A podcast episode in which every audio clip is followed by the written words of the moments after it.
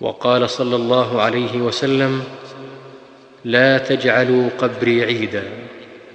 وصلوا علي فان صلاتكم تبلغني حيث كنتم